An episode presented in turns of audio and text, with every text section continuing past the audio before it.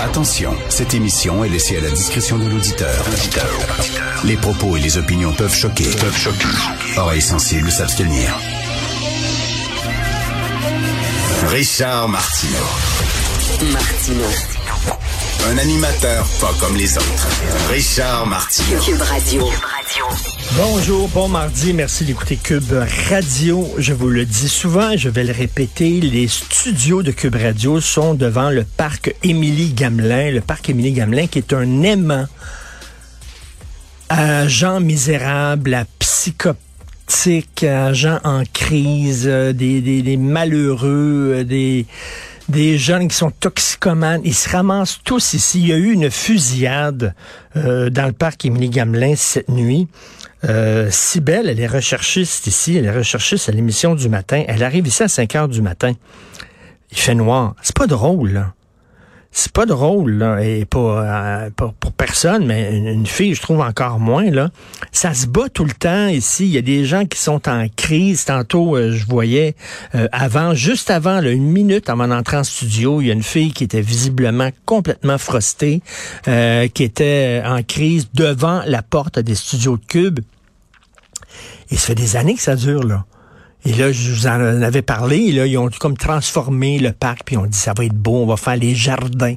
Les jardins d'Émilie Gamelin, ça va être beau, puis tout ça. C'est la même crâne qui se tient là. Le même monde de misère. Et il euh, y a rien qui se fait. Y a rien. C'est comme ça depuis des années. Il n'y a, rien qui se fait. La Ville de Montréal fait strictement. Vous pensez que la Ville de Montréal va régler les problèmes de fusillade en ville? ben non même pas foutu de régler ces problèmes-là. C'est comme ça. Shit happens.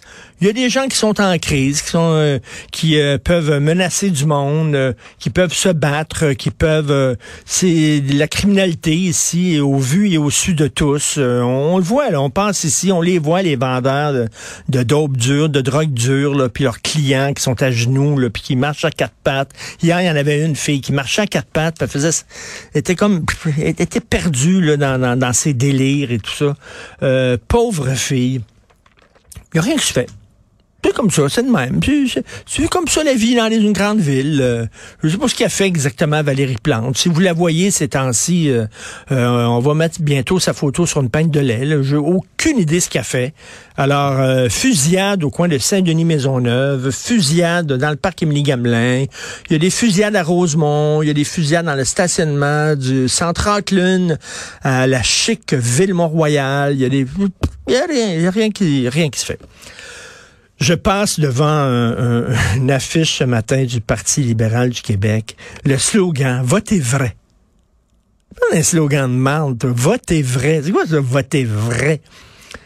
Qu'est-ce qu'il y a de vrai dans le Parti libéral? Qu'est-ce qu'il y a de faux dans les autres partis? Votez les vraies questions, le vrai monde. On parle au vrai monde, on pose les vraies questions. Votez vrai. Qu'est-ce qu'il y a de vrai là-dedans? Euh, c'est le seul slogan qu'ils ont trouvé. Il faut dire que Dominique Andelade est la seule chef qu'ils ont trouvé. Hein? Dominique Andelade qui elle-même avait dit faut ajouter trois cours de français dans les cégeps anglophones. C'est très, très important. Euh, le Parti libéral, ils ont fait la proposition. Nous proposons que vous ajoutez, euh, vous ajoutiez dans la loi 96 euh, cet amendement comme quoi qu'il faut trois cours supplémentaires de français dans les cégeps anglophones. Ils ont dit OK, fait que finalement ça a été voté. Puis, après ça, les Anglais étaient en maudit. Voyons donc, Christy le Parti libéral qui est censé nous aider, vous dites qu'il faut trois cours de français. Là, elle a demandé à genoux, pouvez-vous, s'il vous plaît, enlever la proposition que nous-mêmes avons fait? Ça, c'est le Parti libéral. Puis après ça, ils disent, votez vrai. Ben oui.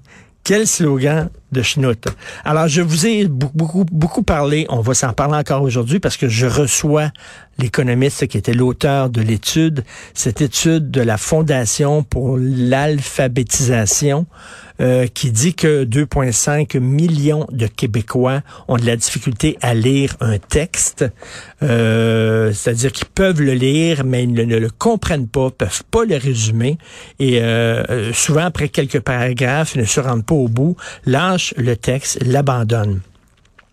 Le deux tiers écoutez bien ça, le deux tiers des diplômés au secondaire sont analphabètes.